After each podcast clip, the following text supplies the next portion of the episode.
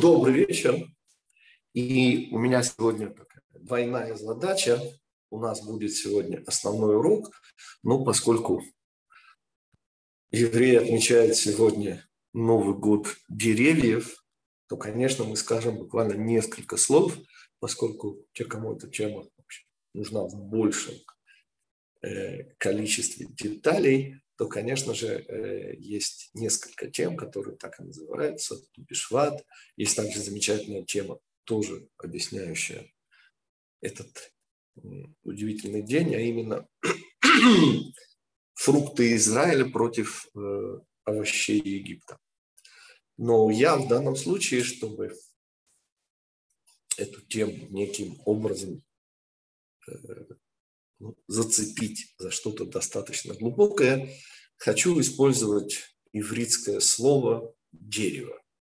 И как вы помните, наш язык, и это основная претензия, это то, что я называю моей верой во Всевышнего.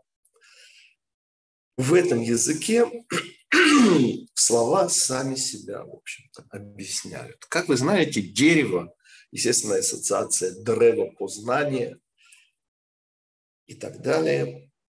Слово «дерево» на иврите имеет еще одно значение. И это слово «совет». Вы знаете, вообще-то в русском языке из-за большевиков сама идея советов, помните, у нас страна советов, а не страна баранов. Знаменитый советский анекдот. Так вот, э, почему совет? Почему дерево? Это, конечно же, во-первых, совет. И идея чрезвычайно проста у Тубишвата. Тубишват подчеркивает важность на земле дерева. Причем этому дереву уподоблен человек в одном единственном смысле. Мы не должны растрачивать себя. Это основной совет. Быть умными и не быть глупыми. Что значит быть умными? Быть умными – это выбирать дерево, выбирать плоды жизнедеятельности. Те самые, из-за которых работают здесь, на земле, но плоды, ибо речь идет о вечности, далеко выходят за рамки ограниченного восприятия человека. И овощи – символ всего ограниченного египетского, снова, господа, речь идет о символах. Речь вовсе не идет о том, что овощи лучше или хуже фруктов. Речь идет, конечно, не об этом. Речь идет о том, что основной совет, основная идея дерева – это, конечно же, не одноразовость. Вот не эта самая знаменитая синица, а именно тот самый журавель. Поскольку те, кто съедают, те, кто рассчитывают на быстро и сейчас, съедают на самом деле не только то, что, как им кажется, они достигли, но и то, что на самом деле из этого могло произрасти в будущем. Это, в общем-то, достаточно простой на уровне теории совет, который чрезвычайно непросто требуется вся жизнь, чтобы его реализовать. Мы должны выбирать.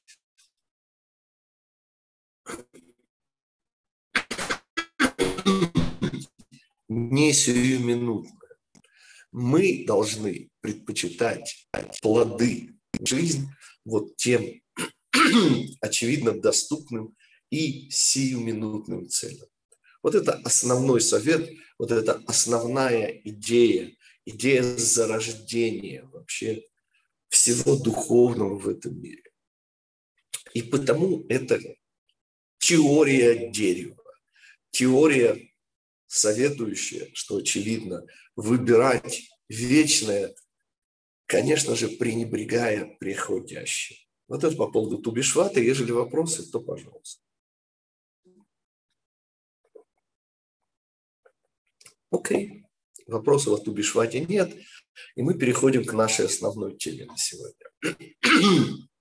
А наша основная тема – это тема шаббата, прошедшего шаббата, который, как и многие другие шаббаты, имеет дополнительные названия. Ну, кроме того, что каждый шаббат связан с недельным разделом, они идут по порядку, иногда вклиниваются, конечно же, праздники, но в принципе наши 53-54 недельных раздела читаемся круглый год, и множество шаббатов, не один, и не два, и не пять, имеют дополнительные значения. Ну, ну например, вот э, в следующем месяце, в месяце Адаре, будут завершать последний зимний месяц года, будут завершать Шаббат Шкалим, Шаббат Захор. Летом, если вы помните, у нас был Шаббат Хазон, Шаббат Нехамо, Шаббат перед Йом Кипуром, Шаббат Шува. Все они в той или иной степени завязаны на времени, на том кругообороте года, в котором ровно посреди зимы. Этот факт я хочу тоже обозначить, господа, ведь 15 швата которая сегодня наступила у нас. Прошу прощения снова за голос. Это ровно середина зимы. Ведь шват – это второй месяц из трех. Предыдущий у нас был Тевет. И следующий месяц Адар, он последний, 12 месяц. И он же завершающий зиму, как всем носителям русской культуры памятным. Ниссан – это весенний уже месяц. Таким образом, ровно середина зимы. Максимум зимы, середина. Но вот заканчивается этот максимум этим днем, и мы уже начинаем чувствовать дыхание весны. И идея весны, идея зачина всего, вот это Песах, это уже, конечно, не сам, и вот это слово совет. Вот с этого совета начинается духовный подход к себе и к миру, когда мы выбираем вечное вопреки сиюминутному. Так вот, из всех шаббатов, имеющих дополнительное значение, насколько я знаю, это единственный шаббат Шира, который не связан со временем. Удивительная вещь. Ведь понятно, что дополнительные смыслы недельного раздела, а недельный раздел, ну, у нас сейчас беременный год, будет добавлен целый месяц Адар. Здравствуйте. И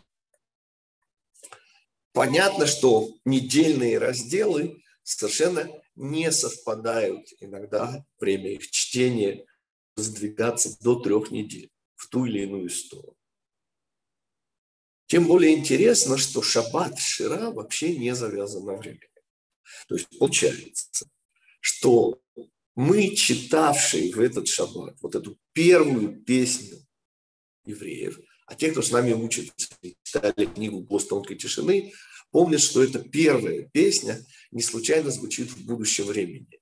Тогда запоет Моше и дети Израиля.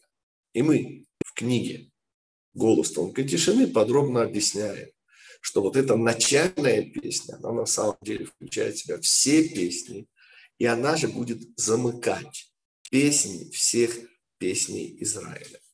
Есть, по сути, круг всех кругов, и подробно в голосе тонкой тишины это объясняется. Что мне сейчас важно?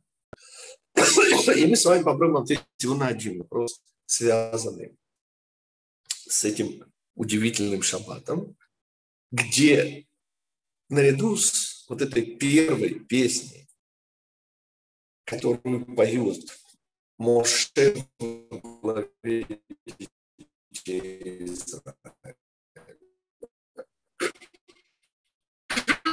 Тормозит звук очень сильно. Мы вас не слышим. Ведь в недельном этом разделе, поверьте, что не слышите. э, знаете что, так я так перейду на другую. Да. Сейчас, одну секундочку.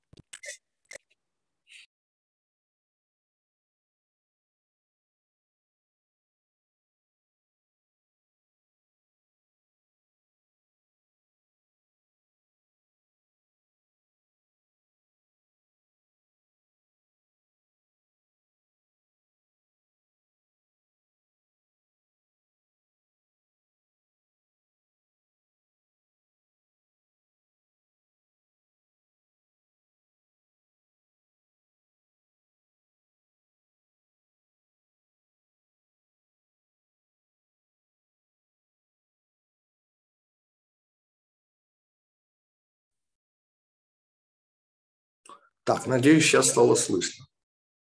Да, пока слышно. Ну, хорошо. Итак, повторим заглавный вопрос. Наш недельный раздел, недельная глава, четвертая глава второй книги Пятикнижия, при отсылании фараоном евреев имеет дополнительное название, следовательно, значение, смысл, называется еще «Шаббат песни». Речь идет о первой песне, как я уже сказал, и той самой, которая, в общем, намекает и на последнюю, и на круг всех кругов. Но дело в том, что, во-первых, этот недельный раздел по эпохальности вообще почти не имеет себе равных. Ну, например, война с Амалек завершает эту недельную главу. Появление ман, приказ Всевышнего о шаббате. Все это содержание нашей главы. И тем не менее, выделяется именно песня. А если мы скажем, что речь идет о какой-то такой важности, то у меня есть следующая глава. Следующая глава будет главой дарования Торы. Но главу Итро, простите, никто главой дарования Торы не называет. У нее нет дополнительного такого названия.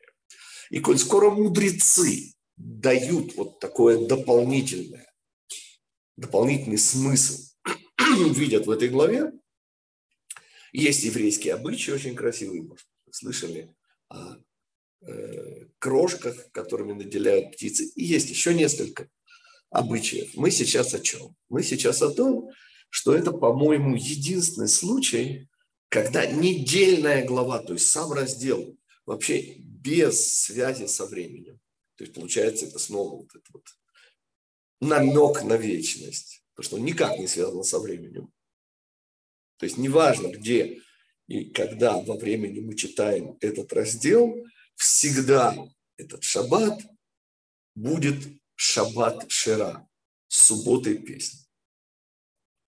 Я хочу вас познакомить, это комментарий покойного Рава Горовица, его убили арабы вместе с женой. Это было в Кириат Арба в 2003 году.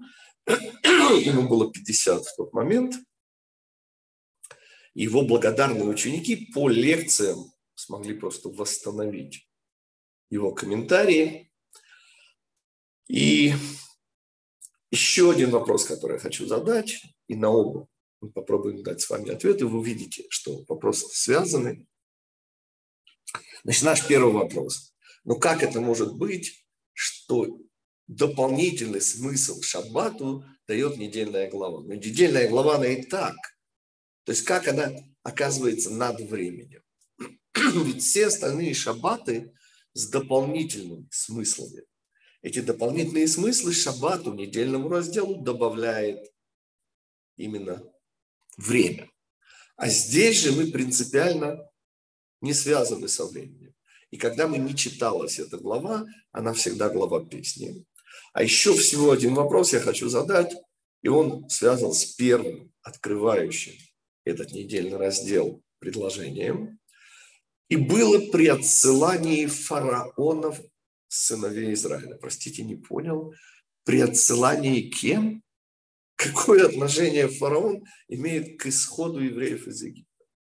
Простите, совесть же тоже надо иметь. Я, я знаю, есть комментарии, и помните, мы даже пользовались, что вот это вот низкий духовный уровень евреев, господа, мы дадим совершенно другой, куда более глубокий ответ. И Рав Горовиц да, отомстит Всевышний за его кровь, говорит от имени своего учителя, а его учителем был э, духовный наследник, сын э, Рава Кука, Рав Цвиюда. И именно от своего учителя, от Рава Цвиюды, Рав Боровец передает следующую идею, что вот эти шесть глав, те, которые мы посвятили целый урок, объясняя, почему Шовавим, помните, у нас был урок возвращения Шовавим. так вот, Рав Цвиюда, говорит Рав Боровец, объяснял, что когда мы рассматриваем эти шесть глав, то мы их должны рассматривать как три пары. И вот есть пара Шмот Вера. Мы же с вами сейчас рассмотрим, для того, чтобы ответить на наши два вопроса, пару следующую. Третью главу Бо и четвертую главу Бешалах. На самом деле вопрос, если посмотреть на эти две главы, он естественный. Как вы помните, глава Бо – это глава исхода. Именно в главе Бо идут первые мецвод. Там, в главе Бо, мы режем египетских богов. И там десятый удар. То есть там, по сути, исход. Но почему-то глава Бешалах возвращается к этому исходу и рассказывает о событиях исхода, о величайшем чуде. Чудо больше, чем разрыв вот последнего в Иоре. Никогда не было у евреев. Это как бы чудо всех чудес. Напоминаю, что дарование Торы вовсе не было чудом. Если хотите, это было нечто выходящее за рамки чудес вообще. Но, следовательно, самым большим чудом, тут нет сомнений, во все времена и при всех обстоятельствах было вот это чудо. Чудо разрыва вод. И идея сравнить две главы, посмотреть на пару. Ну, кстати, господа, если посмотреть в будущее, заглянем, да, то у нас глава дарования Торы, Ятро. А что идет вслед? Последняя, шестая глава из вот этих Шовавим, это ведь глава Мишпатим, то есть законы. И уже понятна идея пары. То есть всегда первый в паре идет вот это верхнее влияние сверху, влияние духовности, а второе, что такое закон? Вот дарование Торы, а вот законы ее реализации. Ровно так же посмотрите сами на Шмот и Ваера. Но я сейчас хочу с вами вместе посмотреть на пару Бо и Бешалах. И попробовать все-таки разобраться, почему мудрецы связывают этот шаббат только с недельной главой. Принципиально над временем. Ведь получается по этой же логике, что недельная глава Бо – это, конечно же, от Всевышнего это завершающие удары по Египту. Это в конечном итоге выход, где не мы выходим, а Всевышний нас, как я всегда люблю говорить, за шкирку вытаскивает. Нет, не то, чтобы там нет выбора. Конечно, выбор всегда есть, господа.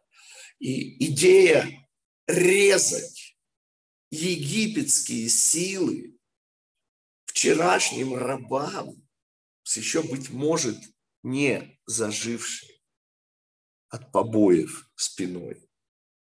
Это, конечно, выбор. Но при всем при том, содержание главы Бо, конечно же, это его ради нас сделанные чудеса.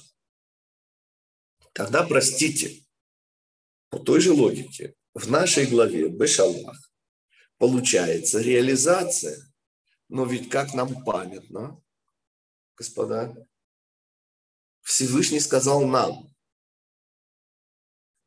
вести себя пассивно, а он воевал за нас уже с фараоном. Таким образом, и где же, почему реализация? И вот здесь и получается то, что говорит Равгоровец. Есть два уровня чуда, мы это давным-давно знаем, господа. Чудо – это вот когда влияние сверху, наблюдаемо, осязаемо. И это тот праздник святого Иоргена, я знаю, что никто из вас почти этого не видел, но вот это замечательное оттуда, это еще не мой фильм, чудо, чудо. Вы можете себе представить эти обстоятельства, где народ кричит чудо. И понятно, что народ получает чудо. Ибо каждый получает ровно на уровне своего хотения. Иногда, правда, этого не замечаю. Ну, помните, мужик, у тебя уже все было. Таким образом,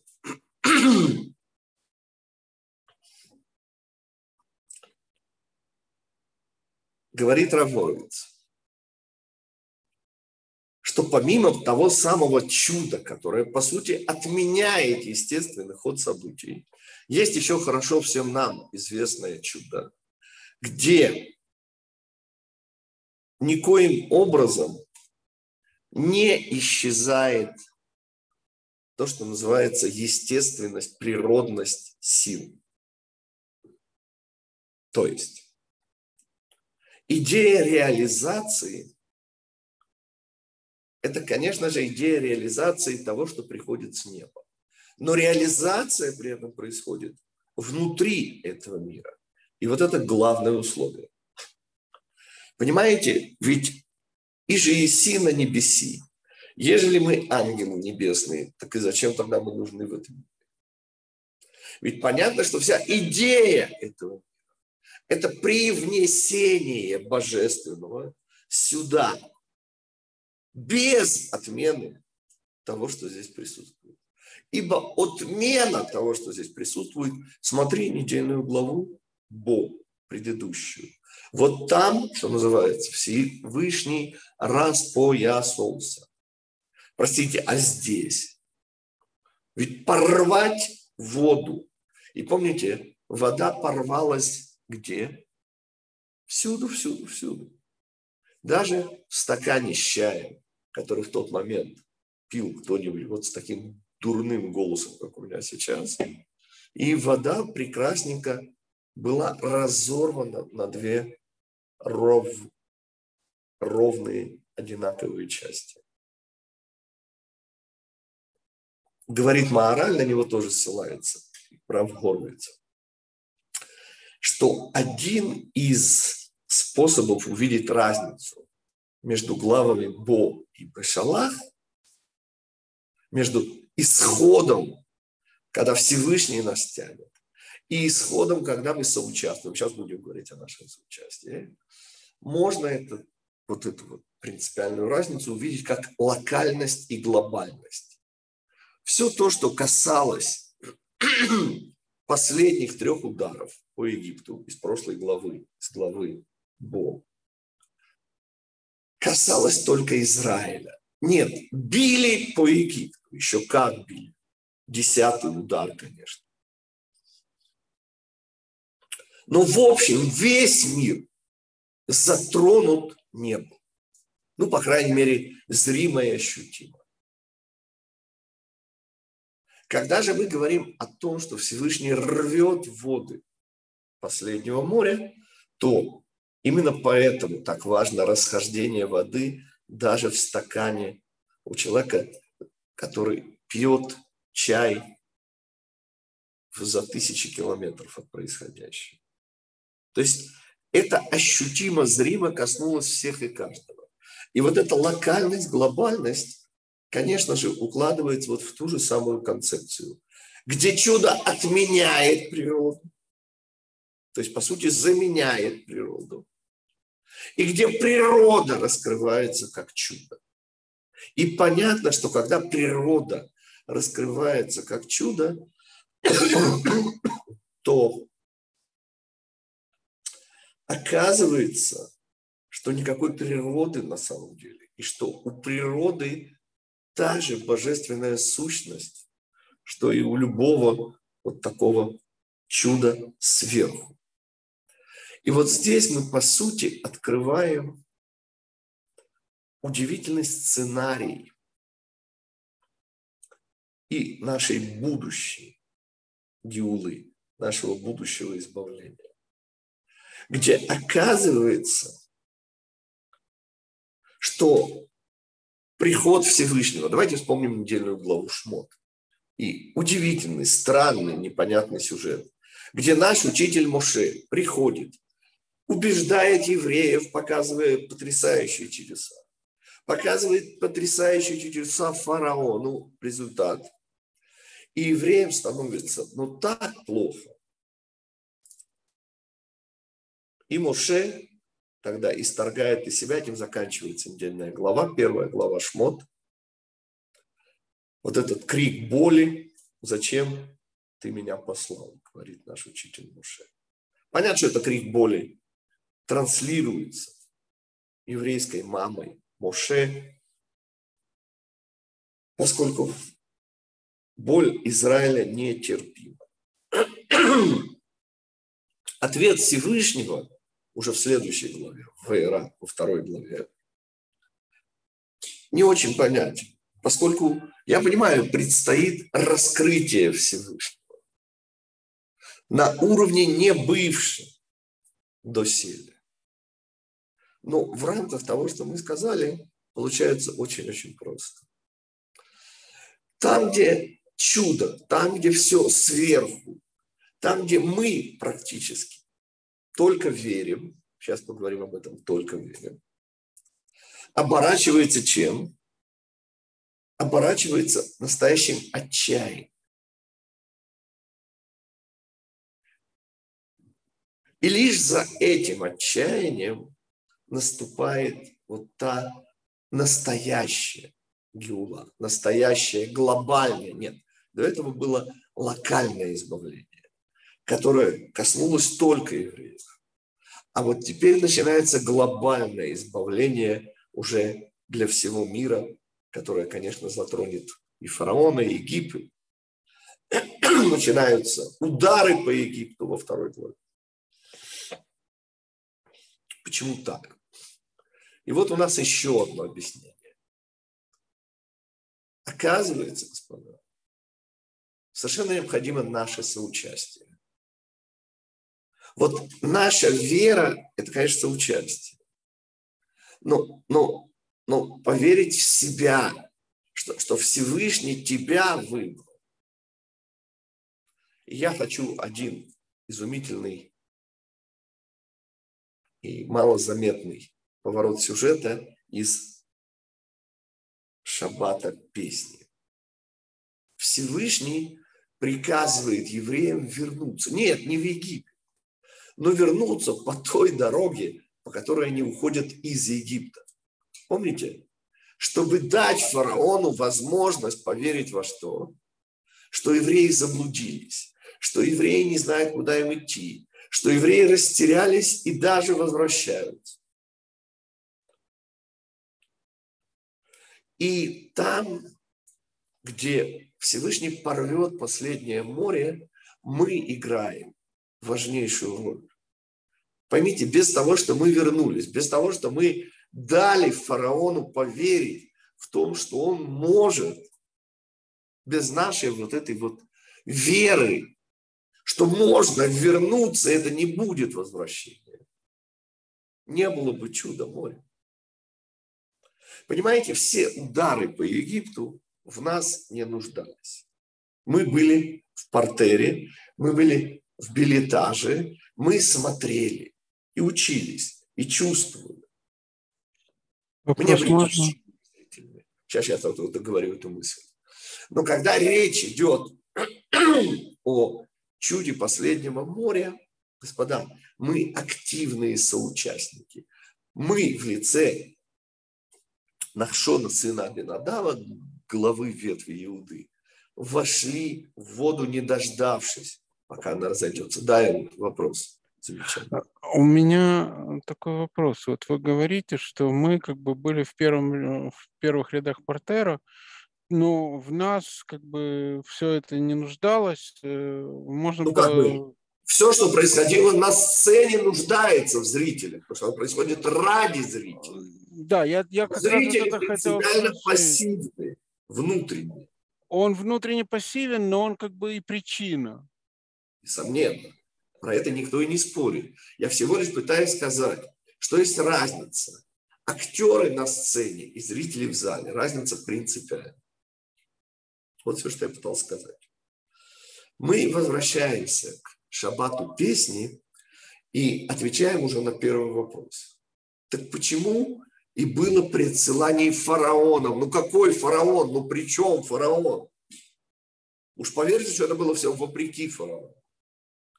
И ответ мы уже дали. Понимаете, говорит Раворовец, речь идет о том невероятном уровне, где чудо не убирает природу, а более естественного, более инстинктивного, чем родной фараон, представить себе нельзя. И понимаете, вот этот исход из Египта, он не просто исход Всевышнего. При отсылании фараон, фараон отсылает нас. И потом кричит, что мы наделали, мы египтяне. Как же вы, говорит, отослали этих евреев? Понимаете, фараон реально верит в том, что он отослал евреев. Это после десяти ударов, господа. После первенцев. Вот что такое фараон. Вот в чем идея естества природности.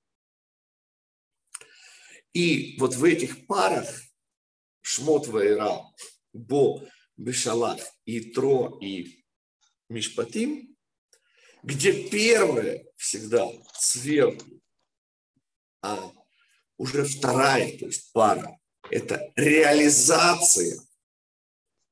Но реализация – это именно раскрытие божественного, которое не убирает природу. Я позволю себе этот пример. Я его привожу во многих разных местах. Уж больно он мне понравился.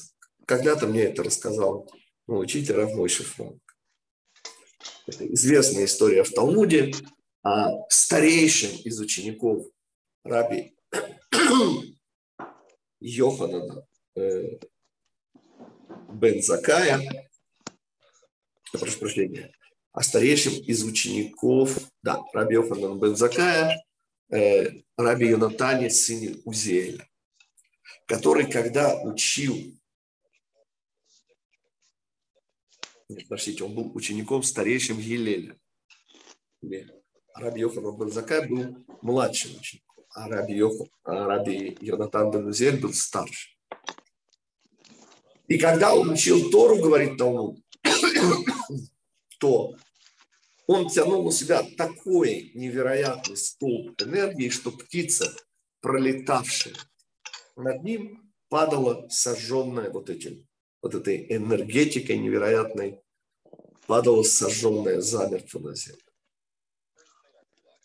И помните, приходит Раби из Коцка, один из моих величайших героев личных. И Раби Менделе, Раби Менахем Мендел Моргенштейн из Коцка, задает вопрос. Если... Что-что? Раби Гитик, класс. И говорит, но если таким был ученик, Раби Йонатан Данузеев, то каким же был учитель Гилель? И сам отвечает, когда, говорит, Гилель учил то, и летела птица, то она пролетала и даже не падала. То есть, конечно, Раби Йонатан величайший из учеников. Вот с этой невероятной энергией. Но Гилель, его энергетика включала в себя весь мир. Локальность и глобальность.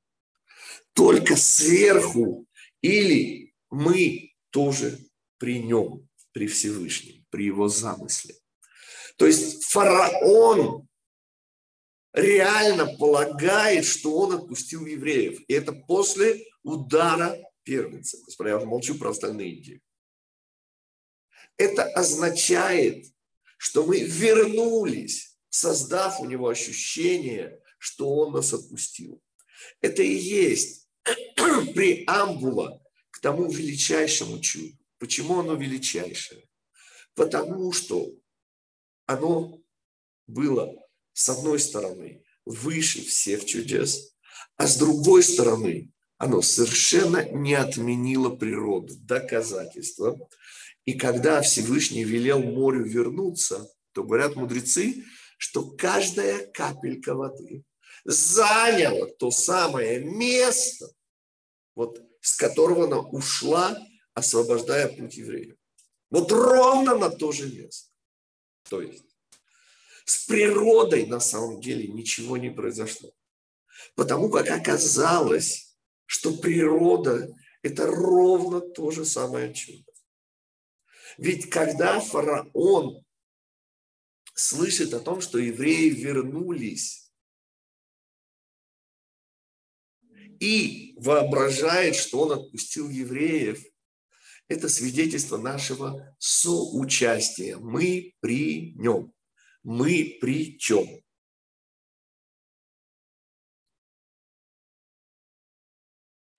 И шаббат назван по имени вот этого, описанного в этот шаббат, в этот недельный раздел, события. Поскольку это действительно событие вне времени. Оно включает в себя всю канву историческую. Ведь когда мы будем стоять на Синайском откровении, то чем оно будет отличаться от того, что было? Ответ. Тем же, чем отличается история Израиля от событий жизни Авраама, Ицхака и Якова. Тем же, чем отличается ДНК от выросшего дерева. То есть зернышко, я имею в виду, от выросшего дерева. Может, мы вернемся к самому началу урока, к Тубишвату, я забыл упомянуть эту суть. Как мы знаем, 10, 10 удар был 15 числа весеннего месяца Нисана, первого месяца Нисана. Ровно за месяц до этого у нас Пурим. Помните, всегда в беременный год возникает этот вопрос, а когда отмечаем Пурим? Первый Адар или второй Адар? Вот вам еще один простой ответ. Господа, ровно за месяц до десятого удара был девятый удар, который, напоминаю, был чем? Помните? Свет, который соседствует с тьмой. Конечно, Пурим. Конечно, за месяц до Песха. 15 последнего зимнего месяца, второй Адар в этом году.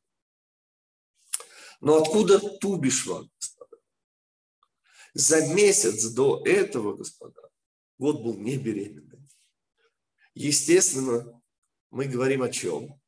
Об уничтожении египетских деревьев, когда открывается через саранчу страшная, все развенчивающая истина, что нету в Египте никаких деревьев, и плодов не может быть. Потому что там, где мы во власти инстинктов, там не может быть вечного. И вот это Тубишват. Тубишват – это, конечно же, главный совет дерева, господа. Над временем. Возвращаясь к нашей главе, объясняем. Так почему этот шаббат шира? Почему песня? Ответ. Потому что над временем находится что? Все время. Вот в этой песне заложены не только те идеи, где мы реализуем замысел Всевышнего, сделанное, данное Всевышнего. Эта песня на самом деле содержит в себе вообще всю историю Израиля. И потому в ней сказано «тогда запоет Моше и дети Израиля». Понимаете? Это не только бывшее, но это и будущее. Это замыкание круга всех кругов. И потому оно не имеет отношения ко времени. Оно включает в себя уже все время. От начала до конца замыкание круга всех кругов. И вот эта идея парности вот этих шести глав, где на первом этапе фараону не может прийти в голову три последних удара по Египту. И фараон кричит, уходите, уходите, только уходите, чтобы не погиб весь Египет. И вплоть до уровня, где он же кричит, как я мог их отпустить. Что изменилось? Ведь удары, ведь трупы еще не усп... Ответ. Мы начинаем соавторствовать Всевышнему. Мы, по его приказу, переданному через Моше, возвращаемся по дороге исхода. Вот это наша вера во Всевышнего. Мы возвращаемся – даем фараону подумать, что мы заблудились, что закрыл нас пустыня. И тогда он гонится, и тогда все и происходит. Будущее избавление, говорит Рафоровец со ссылкой на Рава Кука, будет иметь удивительную отличительную особенность. Там тоже будет вот этот вот страшный момент, когда оно будет выглядеть, что оно все идет назад. Что, что Геула остановилась и, и, и, и не продолжается. И оно выглядит, ну вот это ужасное состояние, когда фараон говорит, что не давать им теперь сено солому, пускай еще сами ищут. И вот этот гнет становится еще страшнее. Евреи вопят. Так вот, говорит Равкук, его приводит Рав Горовец, что тем будет отличаться наша с вами Геула от той первой. И тем будет отличаться наш Синай от того первого Синая что мы, пройдя путь истории до конца, испив чашу этих исторических мучений, сможем не утратить веры и пережить вот это кажущееся возвратное движение, как бы геула, которая возвращается. И, и кажется уже не геулой. И мы потому не сделаем золотого теленка там, после второго Синая, что окажется, что весь исторический путь Израиля, понимаете, это была часть Синая. То есть мы уже столько всего пережили, что мы действительно всех наших ненавистников переживем. Таким образом, мы ответили на оба вопроса. Почему начинается эта глава словами «И было при отсылании фараоном»? Потому что фараон – это символ естественности. И высший уровень чуда – это никогда чудо, а когда природа, прислонясь к твоим плечам, объявит свои детские секреты. Вот это раскрытие чуда через природу. Когда природа думает, что она в своих правах, что фараон нас преследует, а мы верим в то, что это и будет чудо. И потому единственное, шаббат, который назван по главе, не по времени. Потому что эта песня, шаббат песни, она не только первая, она включает в себя все песни, все время. И, и потому, когда все время, то это уже над временем. Да, ваши вопросы, господа. Равкити, Да. а, скажите, пожалуйста, а зачем надо было говорить фараону, что евреи пойдут служить Богу и вернутся? Почему нельзя было ему просто сказать Всевышний, так Путешествие по недельным главам звучит этот вопрос и даже объяснение, почему именно три дня. Почему мы пойдем на три дня пути? Ответ, но только я даю его как заголовочек. Вы не поверите, но Всевышний абсолютен. А это значит, что даже для фараона предусмотрено уровень выбора. Понимаете, фараон, его задача не пускать евреев. Так а как же у него тогда выбор? Ответ. А он и не должен отпустить евреев. Он их отпускает на минимальное время. То есть три дня пути туда, день праздник Всевышнему, и три дня обратно, с его точки зрения, единица времени. Подробно есть в путешествии по недельным. Да, еще вопрос. Спасибо. Э, Рав Гитик, я хотел не- снач- сначала категорически все не понял, когда читал, а вот теперь уже вас послушав, мне кажется, что я уже понял, почему именно так. Сначала вот вы тут стойте, да, а потом идет фраза, что евреи уходили бесстрашные и свободные. Такой прямо Да. как это сложно. Ну, там на самом деле так не сказано. Это вам так переводят. Ну, хороший перевод. Но не буквально. Там сказано «беяд рама» с высоко поднятой рукой. Но смысл именно такой. Вот. И я никак не мог понять, если им команда Хорошо. сидеть на месте, куда же они отдельно, он А теперь-то я понимаю, что они именно как э, вот э, соучастники. Они соучастники. Ну, конечно, конечно. И, и И в этом поэтому они... вот- отличие. И в этом отличие, поймите, и в главе Бо был выбор. Извините, резать бычак, бычков их богов, их, их сил. У них же на глазах это, конечно, выбор. Это серьезно. Но здесь, здесь реальное соучастие. Вот. И именно поэтому вот уже стало понятно, почему так написано. Да, великолепная идея вот Рав Боровиц и Кровот Садик Тураха, вот эта идея пар от Раби Циюды, сына Раваку. Посмотрите, как здесь много, вы еще можете додумать сами. Посмотрите снова на главы Шмот Ваера, вот это первая пара.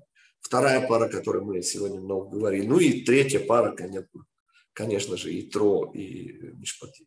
Как они работают парами. Потрясающе. Посмотрите. Можно вопрос? Да, Э, да. Я немножко как бы не по недельной главе, а по Табишвату.